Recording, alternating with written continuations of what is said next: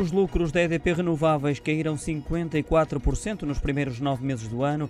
Os 148 milhões de euros de lucro registados até setembro são comparados com os 319 milhões obtidos em igual período do ano anterior, revelou o grupo português em comunicado enviado à Comissão de Mercado de Valores Mobiliários. Acrescenta ainda que as receitas foram de 1.200 milhões de euros aproximadamente, o que representa uma descida de 5% em termos homólogos, uma quebra que a empresa portuguesa justifica, entre outras razões, com menor recurso eólico, com as transações da sell-down, com os preços médios de venda mais baixos, que na sua maioria foram influenciados por Espanha e Estados Unidos da América. Já a dívida líquida da empresa baixou em 122 milhões de euros em relação a dezembro de 2020.